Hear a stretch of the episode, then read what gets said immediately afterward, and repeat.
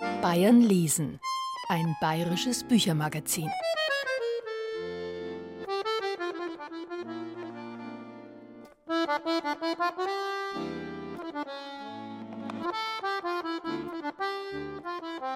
Grüß Gott zu unserer bayerischen Bücherschau vor Weihnachten, sagt der Gerald Huber. Ich möchte Ihnen heute aus gegebenem Anlass ans Herz legen, was Franz Kafka im Jahr 1904 in einem Brief geschrieben hat. Ich glaube, man sollte überhaupt nur noch solche Bücher lesen, die einen beißen und stechen. Wenn das Buch, das wir lesen, uns nicht mit einem Faustschlag auf den Schädel weckt, wozu lesen wir dann das Buch? Ein Buch muss die Axt sein für das gefrorene Meer in uns. Wer möchte bestreiten, dass wir gerade in diesen bleiernen Zeiten jetzt solche Äxte dringend notwendig haben? Wo vieles von dem, was uns einst lebendig gemacht hat, buchstäblich auf Eis liegt. Bücher, egal ob Literatur oder Sachbücher, Bücher haben das Potenzial, das Meer in uns, mag es nun gefroren sein oder bloß windstill glatt, in Bewegung zu bringen. Vorausgesetzt, sie betreffen uns. Nicht unbedingt immer wie ein Faustschlag, aber Anrühren müssen sie und das tun sie am besten, wenn sie was konkret mit uns zu tun haben. Deswegen wollen wir Ihnen heute wieder Lust machen auf Autoren und Neuerscheinungen aus der bayerisch-fränkisch-schwäbischen unmittelbaren Nachbarschaft. Papier und Bleistift zum Mitschreiben brauchen Sie nicht. Auf unserer Internetseite unter bayern2.de finden Sie eine ausführliche Liste mit allen Namen, Titeln, Preisen und sonstigen bibliografischen Daten.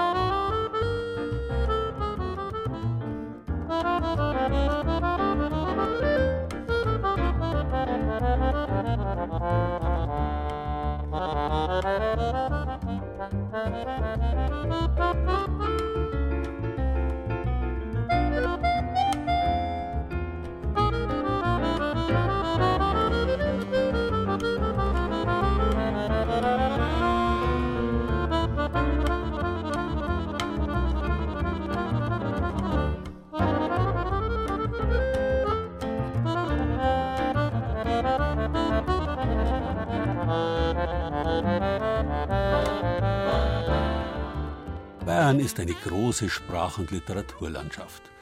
Im Südwesten stoßen am Lech der altbayerische und schwäbisch-alemannische Sprachraum aneinander. Im Norden gibt es einen breiten Übergangsraum zwischen nordbayerischen und ostfränkischen Dialektvarianten und der endet nicht an der tschechischen Grenze, sondern hat sich noch bis zur Mitte des 20. Jahrhunderts bis weit hinein nach Böhmen erstreckt. Und damit sind wir bei Kafka.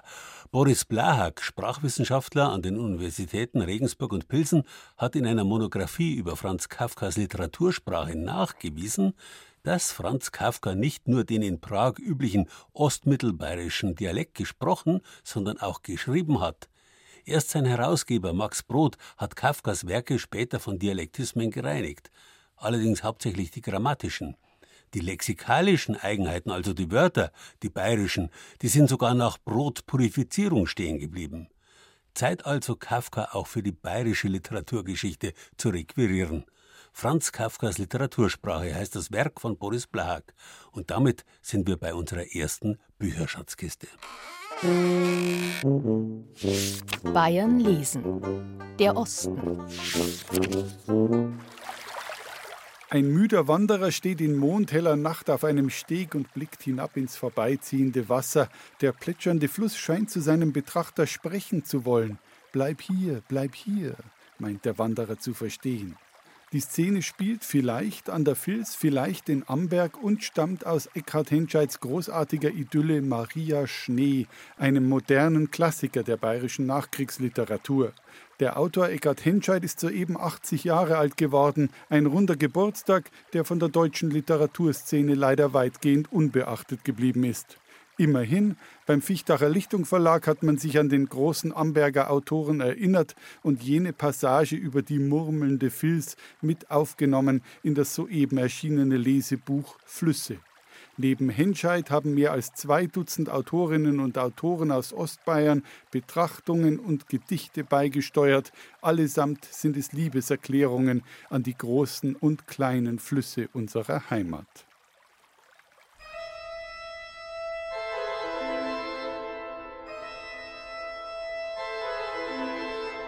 Der Dom St. Peter in Regensburg, die religiöse Heimat für mehr als eine Million Katholiken in der Oberpfalz und Niederbayern. Zu den größten Kunstschätzen des Gotteshauses zählen die mehr als 1000 farbig bemalten Glasfenster. Die meisten der Glastafeln stammen aus dem Mittelalter, die jüngsten kamen erst im 20. Jahrhundert dazu.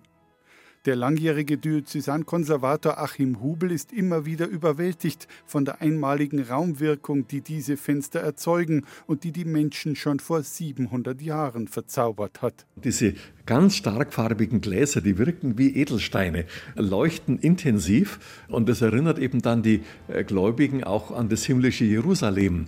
Also das muss man sich klar machen. Und die Leute saßen in ihren dunklen Räumen, meistens Holzhäusern, hatten kein Fenster und das muss für die ein Erlebnis sondersgleichen gewesen sein. Wenn man da in den Dom kommt diese leuchtenden Fenster, das äh, glaube ich, hat die umgehauen. Das Hauptschiff des Doms ist über 30 Meter hoch. Viele der Motive auf den Fenstern sind deshalb vom Boden aus gar nicht zu erkennen. Jetzt kann man erstmals sämtliche Motive in Farbe und vor allem aus der Nähe betrachten. Achim Hubel hat die Aufnahmen für einen mehr als 400 Seiten starken Bildband zusammengetragen. Seit ich mich entschieden habe, mein Leben als selbstständige Kabarettistin zu bestreiten, werde ich immer wieder gefragt, und was sagt jetzt da der Mo dazu? Ich weiß gar nicht, was mich an der Frage so aufregt. Wenn er jetzt Profifußballer wird, sagt doch auch keiner. Und was sagt jetzt da deine Frau dazu? Mir fällt aber auch auf, dass mir hauptsächlich Frauen fragen, was mein Mo so zu meiner Lebensgestaltung sagt. Und das hat mich gewundert. Die Frau, die sich hier wundern muss, heißt Eva Karl Faltermeier und sie ist so etwas wie die Frau der Stunde auf Bayerns Kleinkunstbühnen. Für ihr Schaffen ist die Oberpfälzerin gerade erst mit dem Bayerischen Kabarettpreis in der Kategorie Senkrechtstarterin ausgezeichnet worden. Für die Sendung Notizbuch im Programm Bayern 2 verfasst Eva Karl Faltermeier seit 2018 in unregelmäßigen Abständen eine Kolumne mit dem Titel Der emanzipatorische Grant. Dabei analysiert sie Alltagssituationen und Umstände, die Frau grantig werden lassen können, im Zusammenhang mit der Partnerschaft, der Kindererziehung, dem Berufsleben oder dem eigenen Körper. Eine kleine Kostprobe haben wir gerade gehört.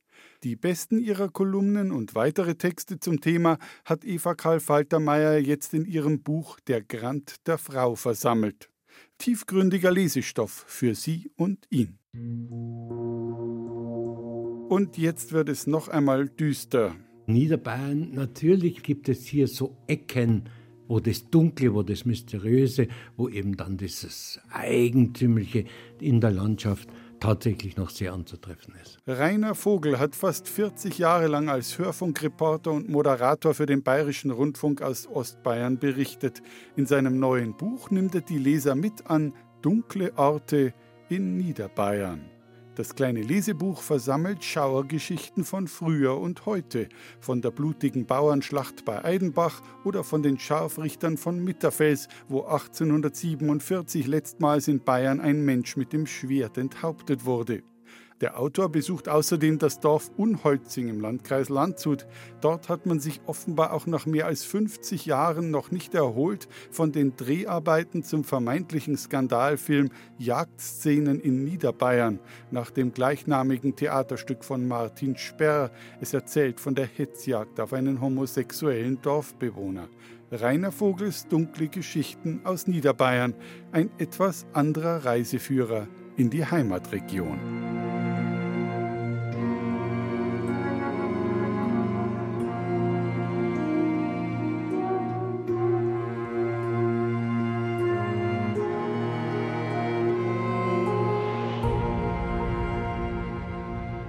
Der Lech, wie erwähnt, die Grenze zwischen dem Schwäbisch-Alemannischen und dem Bayerischen, ist eine der schärfsten Dialektgrenzen überhaupt. Aber selbst hier gibt es ein rund 20 Kilometer schmales sprachliches Übergangsgebiet.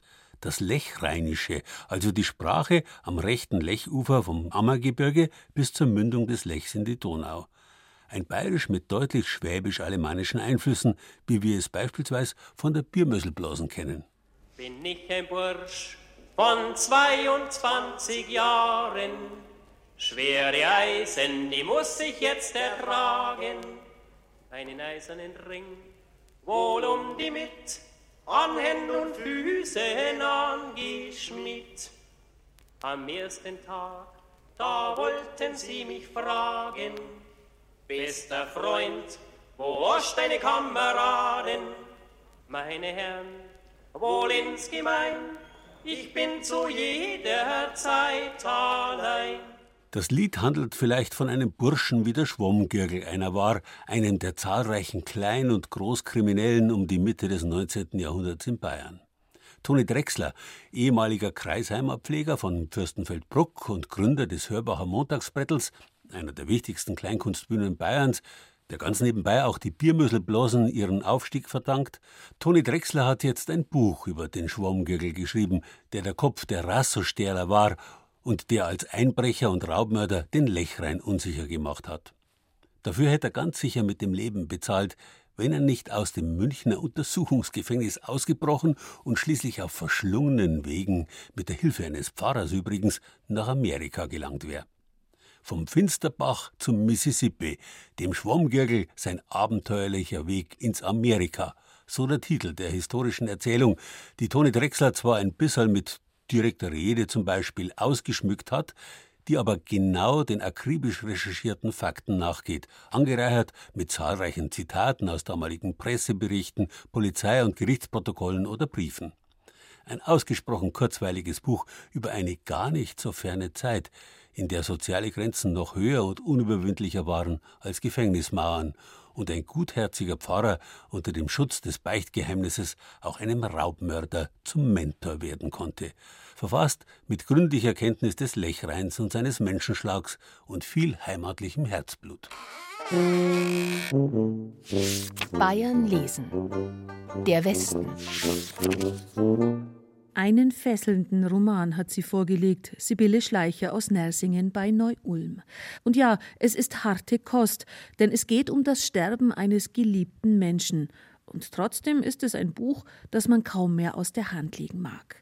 Die Puppenspielerin aus dem Stuttgarter Kröner Verlag ist eine Zwillingsgeschichte. Die Schwestern Sarah und Sophie sind eng miteinander verbunden zweieiig hin oder her, wenn man sich neun Monate lang den Mutterleib teilt, kennt man sich in und auswendig, bevor man das erste Mal Luft holt, so formuliert es eine der Schwestern. Autorin Sibylle Schleicher schildert, wie sie zu ihren Themen kommt, oder besser gesagt, die zu ihr. Also die, die, die Themen arbeiten sich langsam in mir hoch. Irgendwann stellen sie sich vor mich. Und dann weiß ich, okay, das ist jetzt ein, ein Thema, über das ich schreiben werde. Und dann wenn das da ist, dann suche ich aktiv. Dann recherchiere ich. Äh, das ist eines meiner liebsten Arbeiten eigentlich. Dann führe ich Gespräche. Im Buch hält die Liebe zum Puppenspiel die beiden Schwestern auch als Erwachsene verbunden. Doch dann wird eine von ihnen krank und die andere erzählt, was passiert, unprätentiös und ergreifend. Meine Perspektive ist auch diese Geschwisterperspektive, dass man auch diese Situationen, Krankheit nicht als Niederlage, als Versagen empfindet und gleichzeitig eben auch die Angehörigen in ihrer Hilflosigkeit und Unsicherheit auch nicht äh, negativ behaftet sind. Es gibt da keine äh, Beurteilungen für solche Situationen. Sie sind da, sie sind sehr menschlich und keiner von uns hat es je geübt, Sibylle Schleicher stammt aus der Steiermark. Sie hat Schauspiel in Graz studiert und war nach diversen Engagements 13 Jahre am Theater Ulm beschäftigt. Die Ausdrucksstärke der Schauspielerin, ihr Ohr für einen guten Text, das ist auch etwas, was den Roman ausmacht. Vortragen kann Schleicher sowieso. Nervt es dich, dass wir in der letzten Zeit so oft nostalgisch werden, frage ich, als ich ihr die Haare bürste. So ist es eben, wenn einem die Sprache abhanden kommt. Dann erinnert man sich als erstes an die Kindheit und ist froh, dass sie noch da ist im Hinterkopf. Im Vorderkopf ist nicht mehr viel, weißt du. Aber der Hinterkopf ist ein Trost, während einem das Leben wegschrumpft. Ich lege die Bürste ab, atme aus, sage nichts. Doch manchmal nervt es gewaltig, fährt sie fort. Das stößt einem die Kindheit auf und man hat keine Ahnung, woher dieses Sodbrennen kommt. Dann greifen Bilder aus der Vergangenheit nach mir, wie der Greifarm vom Wurlitzer nach einer Platte fasst und sie auflegt. Nur dass ich sie mir nicht gewünscht habe und ich weiß mich nicht zu wehren. Mit Der Puppenspielerin ist Sibylle Schleicher ein starker Roman gelungen, konzentriert und tiefgründig, vielleicht auch deshalb, weil sie mittlerweile selbst starke Wurzeln geschlagen hat. Was verbindet mich mit den Schwaben? Ich lebe seit 20 Jahren hier in äh, Nersingen. Ich habe noch nie so lange an einem Ort gelebt. Das äh, ist eigentlich schon eine ziemlich starke Verbindung, finde ich. Meine Kinder reden zum Teil Schwäbisch. Auf jeden Fall hat es mich hierher verschlagen und wir sind hier sehr zufrieden und glücklich. Auf Gleis 14 fährt ein der Sonderzug für türkische Arbeitnehmer in der Bundesrepublik. Die Ankunft in einem neuen Land, in einer neuen Stadt, die irgendwann sogar zur neuen Heimat wird. Darum geht es in dem Buch Zurückgespult, erschienen im Allitera Verlag in München. Wissenschaftler der Augsburger Universität rund um Professor Günter Kronenbitter vom Lehrstuhl für europäische Ethnologie haben 60 Jahre nach der Unterzeichnung des sogenannten Anwerbeabkommens Zeitzeugen befragt, Männer und Frauen, die als sogenannte Gastarbeiter aus der Türkei nach Deutschland gekommen waren, um in den Augsburger Textilfabriken Garn zu spinnen und Stoffe zu weben. Als Spuler bin ich gekommen und bis Ende habe ich diese Abteilung gearbeitet. Ich habe 32 Jahre nur Nachschicht gearbeitet. Die Wohnungsprobleme ist war äh, auch schon groß. Wenn Sie anrufen und dann Sie äh, hören sofort ist Ihre Stimme, dass die Immigranten sind oder da, dann haben Sie gesagt, na, wir haben keine Wohnung. Da haben Sie nichts gegeben. Das war so schwer. Die Männer und Frauen erzählen, wie sie in Augsburg ein neues Leben gefunden haben, wie schwer vieles war. Sie sprechen aber auch darüber, was sie aufgebaut haben. Kulturtreffs, Sportvereine und eine Zukunft für die Kinder. Ein wichtiges Buch, denn viele der Zeitzeugen sind schon im hohen Alter. Gut, dass ihre Geschichten jetzt zu Papier gebracht wurden.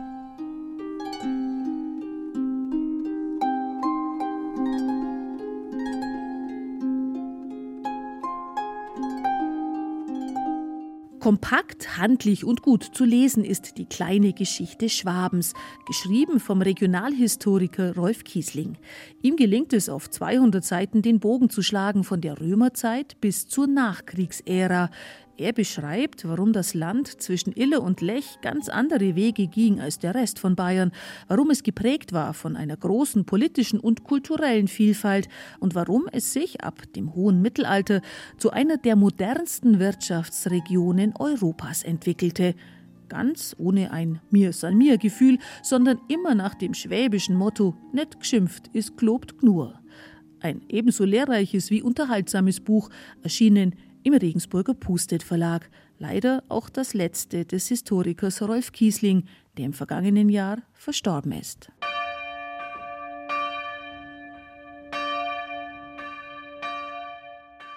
Immer einen Ausflug wert ist der schwäbische Barockwinkel ein Geheimtipp für Kulturfans und Wanderfreunde.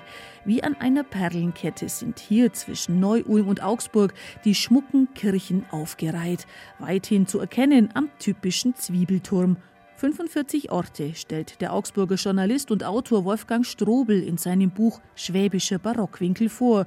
Eine fotografische Reise durch Mittelschwaben und ins Unterallgäu hinein, etwa zur Kartause Buxheim oder zum Kloster Roggenburg. Ein Genuss und Geschenktyp gleichermaßen. Erschienen im Konrad Verlag in Weißenhorn.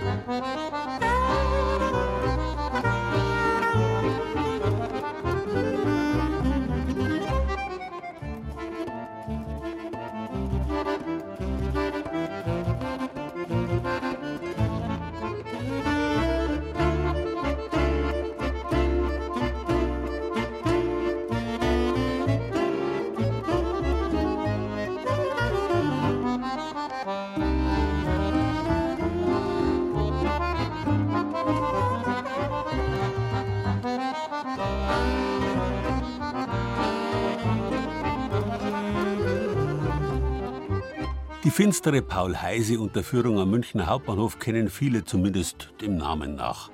Ihr Namensgeber, Paul Heise, einst Münchner Dichterfürst und 1910 der erste deutsche Literaturnobelpreisträger überhaupt, gehört mittlerweile aber zu den großen Unbekannten der bayerischen und deutschen Literatur. Dabei war er einst ein hochberühmter, vielgelesener Mann. Der Münchner Autor Hans Pleschinski hat heuer mit seinem Roman Am Götterbaum versucht, Heises Leben und Werk dem ein oder anderen wieder ins Bewusstsein zu rufen. Und der Kruse möchte Sie jetzt direkt dazu ermuntern, Heise wiederzulesen. Wiedergelesen. Andrea Delfin von Paul Heise. Der Münchner Dichterfürst Paul Heise galt über Jahrzehnte als der legitime Nachfolger Goethes. Er war einer der populärsten und meistgelesenen Autoren in der zweiten Hälfte des 19. Jahrhunderts mit seiner Goldschnittlyrik, mit seinen historischen Dramen wie Kolberg, vor allem aber mit seinen rund 180 Novellen prägte Heise die Epoche des bürgerlichen Realismus. Der Netzwerker Heise, der in seiner Münchner Villa das halbe literarische Europa zu Gast hatte, war etwa mit Theodor Storm, Gottfried Keller und Ivan Turgenew befreundet, und der berühmte Kollege Theodor Fontane war sich sicher, dass man seine Epoche einst als das heisesche Zeitalter bezeichnen würde. Gekrönt wurde der 80-jährige Dichter 1910 mit dem Literaturnobelpreis für die jüngere Generation. Man muss sich vorstellen, 1910 ist der Beginn des Expressionismus in Deutschland, ja. Und Expressionismus und Heise liegt nun wirklich sehr weit auseinander stilistisch. War das natürlich schon so etwas wie die verspätete Krönung eines eigentlich schon abgedankten Königs. Das sagt der Münchner Literaturwissenschaftler Professor Markus May, denn über Paul Heise, der mit seinen stilistisch ausgefeilten Liebes- und Detektivgeschichten den bürgerlichen Geschmack voll getroffen hatte, ging die Zeit gnadenlos hinweg. Sein Werk wurde fast vollständig vergessen, zu wenig relevant waren seine Themen, zu schön sein formvollendeter Stil. Für Heises blutleere Gedichte und Dramen kann man das gelten lassen, für einen Teil seiner Novellen aber nicht. Besonders bei Heises italienischen Novellen lohnt sich die Lektüre. L'Arrabbiata, die Strickerin von Treviso oder Andrea Delfin sind immer noch Meisterwerke dieser Gattung. Atmosphärisch sind diese Texte, finde ich, sehr dicht. Wenn man also etwas über die Mitte des 19. Jahrhunderts erfahren will, dann kann man zu Heise auf alle Fälle greifen. Was aber eben auch ganz zentral ist, sind die psychologischen Gestaltungsmomente in diesen Texten. Ja? Und in den besten seiner Novellen ist er eben auch ein Meister dieser Form, weil er die Ökonomie der Novelle beherrscht. Andrea Delfin ist gerade bei der Büchergilde Gutenberg in einer hübschen bibliophilen Ausgabe neu erschienen mit poppigen Illustrationen von Luigi Olivadotti.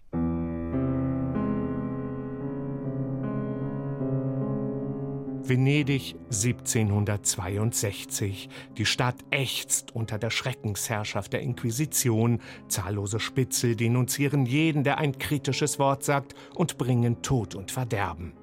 Einer, der diesen Staatsmord als einziger seiner Familie knapp überlebt hat, ist Candiano. Jahre später kehrt er inkognito als Andrea Delfin in die Lagunenstadt zurück.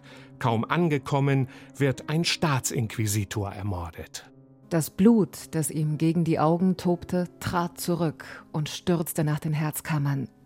Seine Blicke erkannten deutlich den Dolch in der Brust des Toten. Er las in dem trüben Zwielicht die Worte auf dem Heft, die er mit eigener Hand mühsam eingegraben hatte. Tod allen Staatsinquisitoren.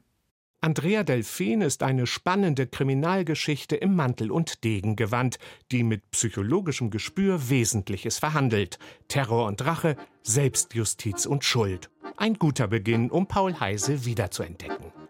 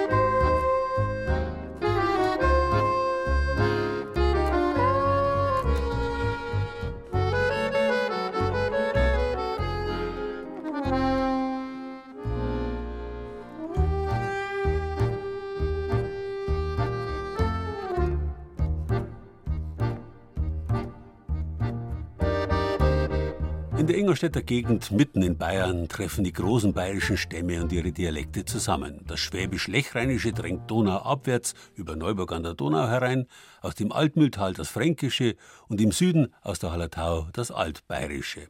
Aber in Ingolstadt trafen sich darüber hinaus schon immer Leute aus allen möglichen Gegenden. Immerhin war die Stadt jahrhundertelang Sitz der Bayerischen Landesuniversität und gleichzeitig wichtigste Festung Bayerns. Seit über 20 Jahren wird an einer groß angelegten Geschichte der Stadt gearbeitet. Nun ist als in sich abgeschlossener Band 5 die monumentale Geschichte Ingolstadts in der Weimarer Zeit erschienen. Über 2000 Seiten, drei Teilbände plus Registerband. Sowas wird kaum jemand von hinten bis vorne lesen, aber als Lesebuch ist das an Detail und Materialreichtum kaum zu überbietende Werk von Gerd Treffer ein Hochgenuss. Man liest sich sofort fest, wenn sich zum Beispiel die konservative Presse anlässlich der Einführung des Frauenwahlrechts darüber beklagt, dass das Interesse der Frauen zu gering sei, dass es nicht genüge, wenn einzelne Väter ihre Töchter zu politischen Veranstaltungen mitbringen, während andererseits die Sozialdemokratie jeder Schattierung die letzte wahlberechtigte Frau an die Wahlurne bringt. Oder hätten Sie gewusst, dass es, als der Frauenkurzhaarschnitt, der berühmte Bubikopf, in Mode kam, dafür regelrechte Propagandatage gab? Jeder Coiffeur im ganzen Reiche ist verpflichtet, im Schaufenster die Mode an natürlichen Modellen zu zeigen und jeder Dame unentgeltlich einen Bubikopf oder Herrenschnitt zu schneiden. Daneben auch Episoden, die zeigen, wie angespannt die politische Auseinandersetzung in dieser Zeit war und auf wie vielen Feldern und in welchem Ton sie ausgetragen wurde. In den Zwischenkriegszeiten war man keineswegs zart beseitet und Schlagwörter wie Hassrede noch völlig unbekannt. Etwa wenn ein Redakteur des örtlichen Nazi-Blatts sich anlässlich des Sportfests der sozialistischen freien Turnerschaft über teilnehmende Frauen beschwert. Der Sporttrikot dieser Weiber ist zum Teil stärker entblößt als manches Badekostüm und man hat das Empfinden, als würden diese Frauenzimmer, denen das Laster aus den Augen schaut, es danach anlegen, ihre zweifelhaften Reize besonders hervorzuheben. Der anonyme Autor kriegt es postwendend mit einem Gegner der sozialistischen Presse zu tun, der ihn Dreckschleuder, feige Memme, Strauchritter und einen erbärmlichen Wicht nennt, der einen Sauherdenton pflege. Geschichten wie diese sind Legion in dem überaus empfehlenswerten Werk ein Lesegenuss auch für Nicht-Ingolstädter. Bayern lesen. Der Süden. Wir öffnen die oberbayerische Bücherkiste und nehmen das neue Buch von Bernd Schröder zur Hand. Der Drehbuchautor und Grimme-Preisträger hat seiner oberbayerischen Heimat zwei Antihelden geschenkt, Attila und Josef, irgendwie schräge, liebenswerte Vögel, in die der Autor auch ein wenig von sich selbst hineingeschrieben hat. In den 90er Jahren habe ich dann mehrere Jahre in München gelebt. Da hatte ich eine Wohnung hinterm Marienplatz, weil ich eine Hörspielreihe gemacht habe für den Bayerischen Rundfunk. Und äh, ich habe so ein bisschen im Milieu des Attila verkehrt. Schumanns. Und andererseits von meiner Herkunft und allem her ist mir dieses vom Josef näher. Und hinterm Viktualienmarkt gab es eine Schraubenhandlung ja, das spukte so in meinem Kopf herum. Attila und Josef könnten unterschiedlicher nicht sein. Die beiden eint die Vorstellung vom Aussteigen. Ein Selbstversorgerhof in Niederbayern ist am Ende das Ziel der Träume. Aber dann geht das Aneinandergewöhnen erstmal los. Zusammenziehen mit über 50 Jahren, klappt das?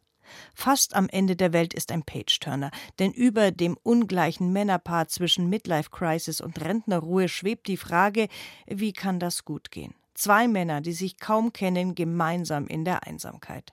Und es wäre ein ziemliches Wunder, wenn so etwas gut gehen würde, weil beide machen sich ja was vor. Und unterschiedliche können ja zwei Typen nicht sein sich im Brauhaus kennenzulernen und anzufreunden, das reicht halt nicht. Es ist auch ein Roman über Träume, über Älterwerden und Selbstbetrug, und es ist eine Geschichte darüber, etwas auszuprobieren und dass man dafür nie zu alt sein kann.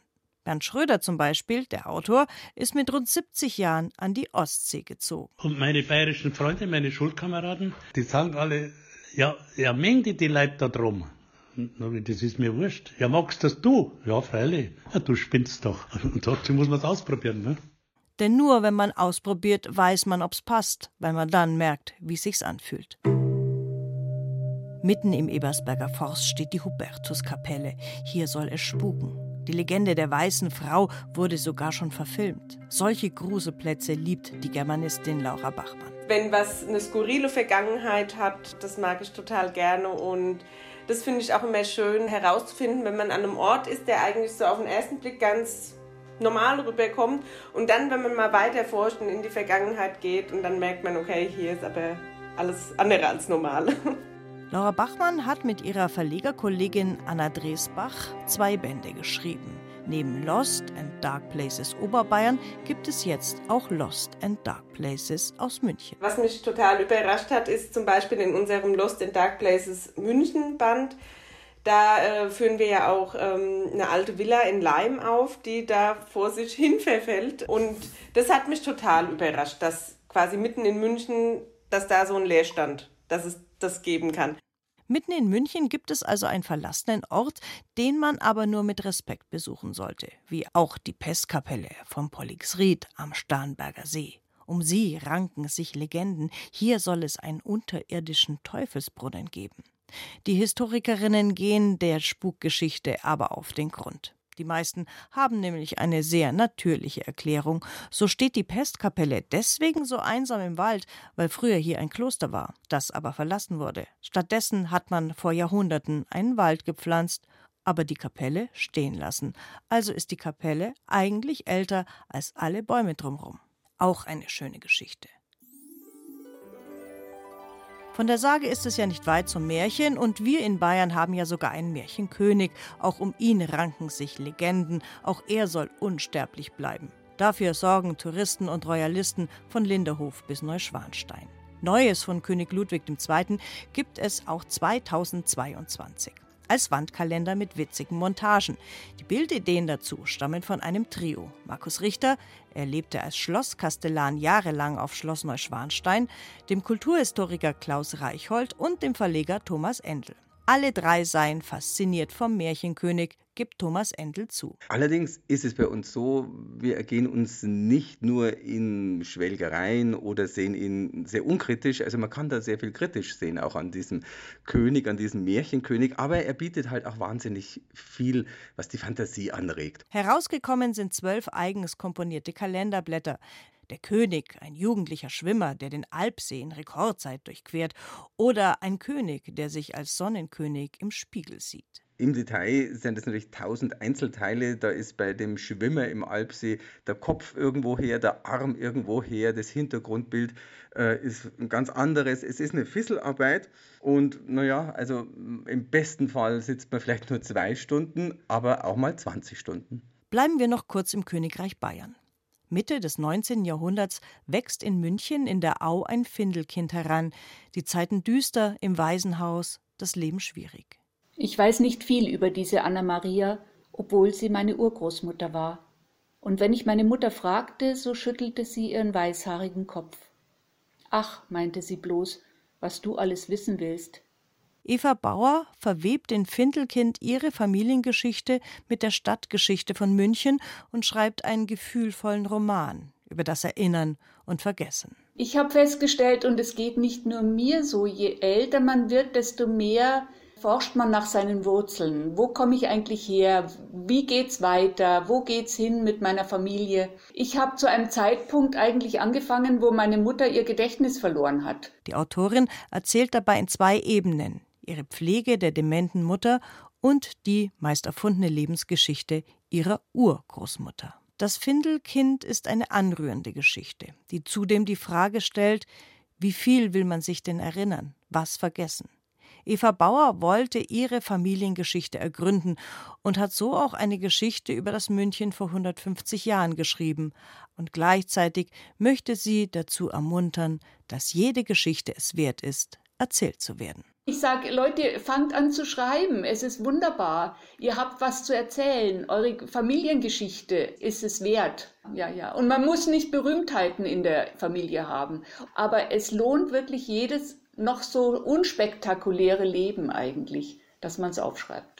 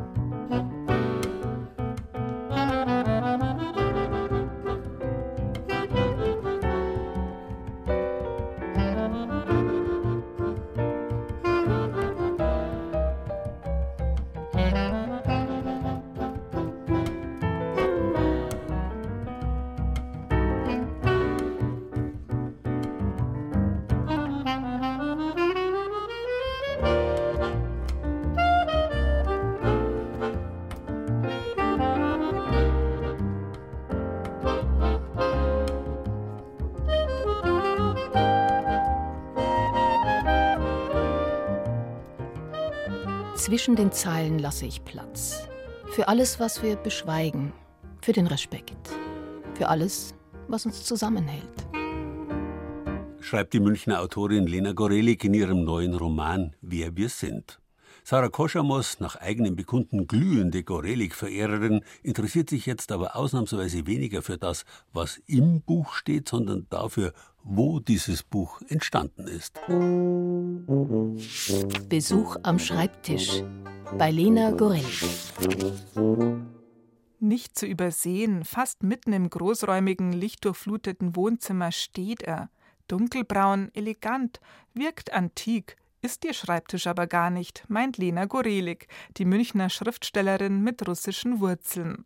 Er ist mir auf jeden Fall extrem heilig.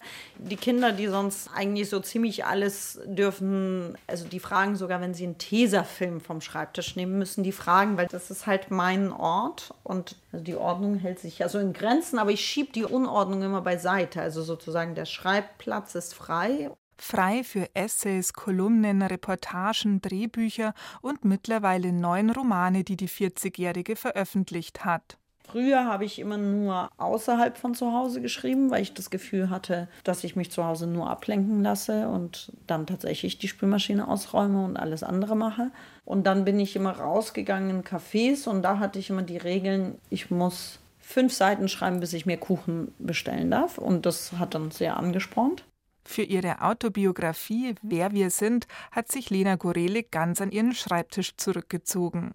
Weil ich auch das Gefühl hatte, ich brauche diese Geborgenheit von bei mir sein. Also es war wie so, als bräuchte ich die Sicherheit von zu Hause und meinem Schreibtisch, um das zu schreiben. Das hätte sich total falsch angefühlt, damit in ein Café zu gehen. Und dann habe ich gemerkt, dass ich tatsächlich anders und konzentrierter arbeite. Dass ich dann eben nicht gucke, was haben die eigentlich am Nebentisch bestellt, und man kann nicht einen Kuchen bestellen. Die Zeit der Kuchen ist vorbei. Selber backen kommt für die Autorin nicht in Frage.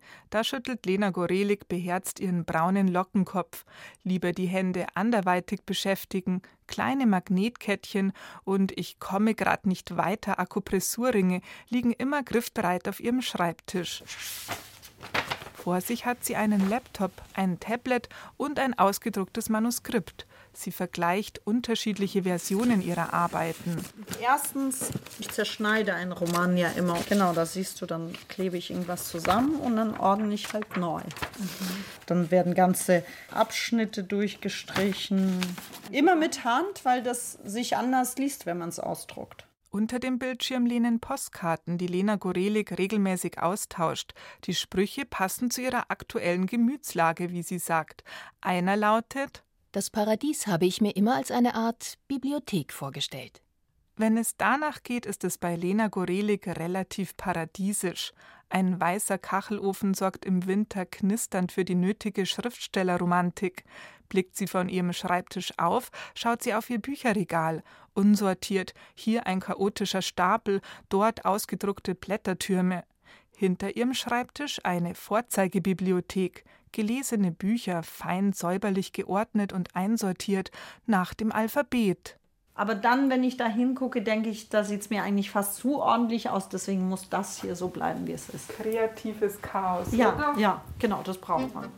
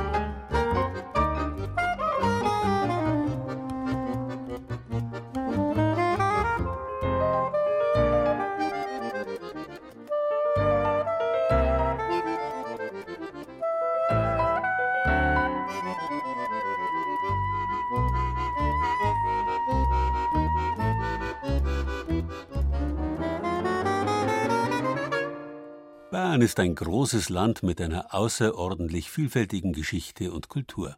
beide, sowohl Geschichte wie Kultur, sind Gegenstand ja tatsächlich unzähliger Bücher.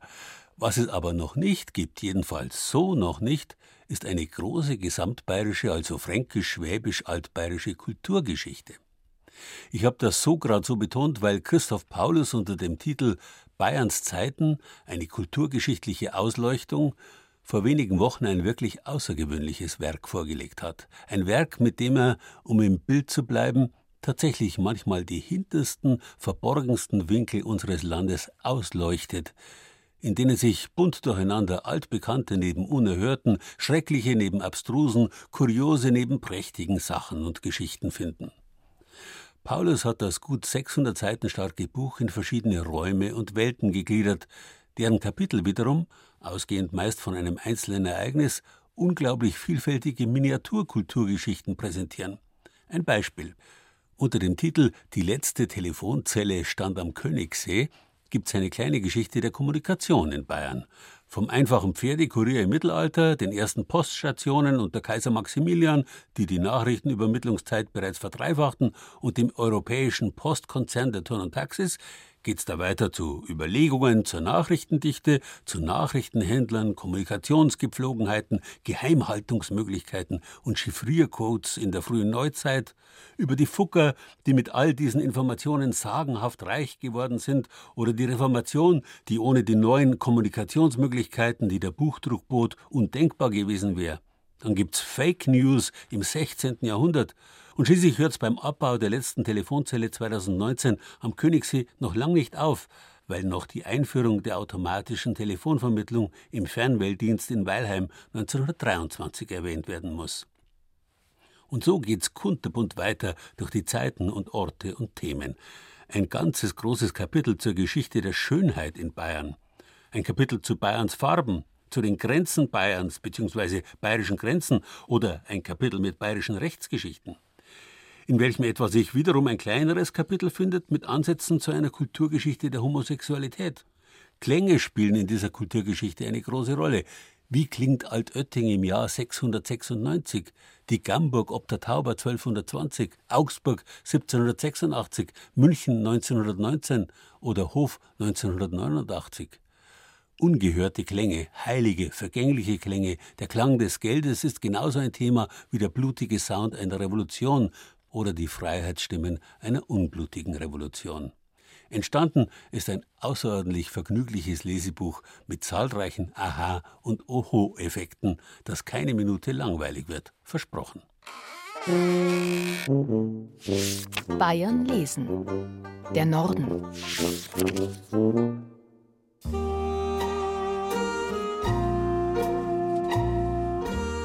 Literarisches Weihnachtsmenü aus Franken in fünf Gängen. Erster Gang, des Grüßler aus der Küchen. Da sitzt man mit guten Freunden und Freundinnen zusammen und eigentlich ist der Hunger noch gar nicht so groß. Also spielt man erstmal eine Runde. Zum Beispiel das Frankenquiz von Matthias Kröner. Auf 100 quadratischen Kärtchen stehen die Fragen und die ausführlichen Antworten dazu. Kostproben auf welcher Banknote war die Würzburger Residenz zu sehen? Oder wo befindet sich das größte zusammenhängende Süßkirschenanbaugebiet Mitteleuropas? Bunt gemischt durch verschiedene Wissensgebiete stellt der Autor seine Fragen und, ach, manchmal liegt einem die Antwort auf der Zunge. Wie war das noch gleich? Richtig, die Würzburger Residenz war auf dem 50-Markschein zu sehen und die Süßkirschen wachsen bei Pretzfeld im Landkreis Forchheim. Eine schöne Art, sein Wissen über die Region aufzupolieren. Wem das nicht genug ist, der kann sich jeden Tag seine Portion Franken zum Beispiel neben den Frühstücksteller legen. Frankenwissen für das ganze Jahr liefert der Abreißkalender von Katharina Drüppel. Zweiter Gang, Boss Leichts von Wech. Man sich nun Appetit geholt, das schöne Franken hier und da noch etwas genauer kennenzulernen, bieten sich zwei neue Reisebücher an. Franken, Wohlfühlorte für Leib und Seele von Johannes Wilkes und Michael Knies und der Band Lieblingsplätze Oberfranken von Friederike Schmöhe. Beide Bücher passen in diese Zeit, in der das Reisen in die Ferne nur eingeschränkt möglich ist und so manche sich wieder auf die Schönheiten vor der eigenen Haustür besinnen. Wilkes und Knies bieten in ihrem Buch kleine Appetithäppchen. Sehr kurz und mitunter recht lapidar werden die unterschiedlichsten Ziele vorgestellt. Zum Beispiel der Freizeitpark Villeneuve-sur-Lot in Neustadt bei Coburg, benannt nach der französischen Partnerstadt, das Floating Village am Brombachsee mit seinen Wasservillen und auch Wanderwege wie der Bierquellenweg in der fränkischen Schweiz. Die Hälfte des Buches besteht aus Bildern, das ist auch bei dem Buch von Friederike Schmöhe so. Sie hat sich bei ihren Freizeittipps auf Oberfranken beschränkt, was ihr mehr Platz für historische Hintergründe lässt. Sie spaziert durch Coburg und das obere Maintal, Bamberg, Forchheim und die fränkische Schweiz, Bayreuth, Hof und Fichtelgebirge sowie Kulmbach, Kronach und den Frankenwald. Dritter Gang, das Hauptgericht.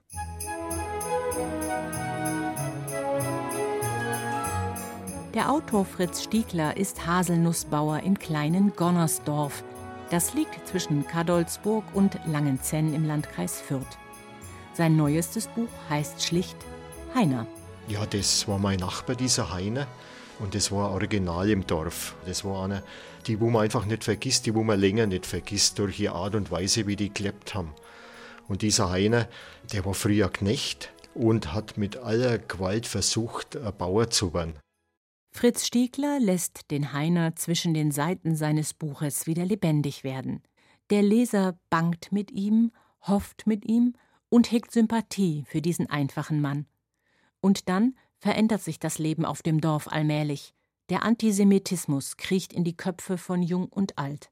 Fritz Stiegler will erklären, wie es dazu kommen konnte. Ja, das ist der eine Punkt. Und dann aber äh, zu erklären, eigentlich, warum das jetzt wieder passiert. Aber ich will einfach ein Zeichen setzen, dass wir extrem wachsam sein müssen, dass wir die Zeitzeichen jetzt erkennen und uns da wehren dagegen, was da mit Propaganda wieder, mit Gehirnwäsche wieder gemacht wird. Vierter Gang, wenig was süß. In Westdeutschland gibt es angeblich weiße Schokolade. Das kann der elfjährige Martin gar nicht glauben. Er lebt in der kommunistischen Tschechoslowakei der 1970er Jahre. Seine Eltern haben ihm eröffnet, dass sie fliehen wollen.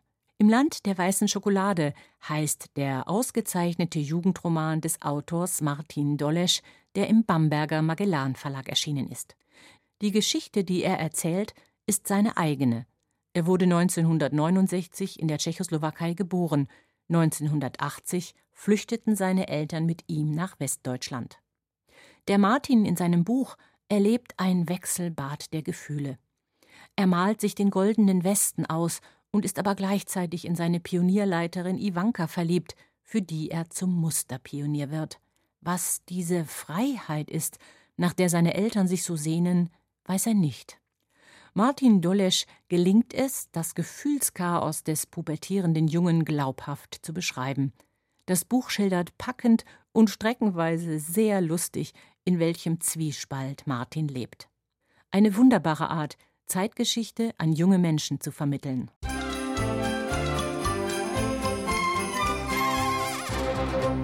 Fünfter Gang. Da gibt's zum Schluss für alle noch einen Kuss. Gemeint ist der Nürnberger Autor Fitzgerald Kuss. Von ihm gibt es ein neues Gedichtbändchen mit dem Titel Sunnablummer. Darin versammelt er tiefschürfende, assoziative und zufriedene Gedanken auf Fränkisch. Der Lockdown habe dazu geführt, dass er wieder mehr nach innen geschaut hat, erzählt der 76-Jährige. Auch die Theaterschließungen machte er zum Thema für ein Gedicht. Es heißt Schlussapplaus das Theater ist leer, die Bühne dunkel. Ein Nachtfall, der zappelt in einem Spinnernetz, kommt nimmer raus. Wo bleibt denn der Hamlet? Sein oder nicht sein? Was ist denn das für ein Frauch? Der letzte Vorhang ist gefallen. Der Nachtfall, der zappelt noch. Keiner wart auf Godot. Der ist schon lang in Quarantäne. Die Schreibweise des Dialektes mag gewöhnungsbedürftig sein. Am schönsten ist es, wenn man sich die Gedichte laut vorliest.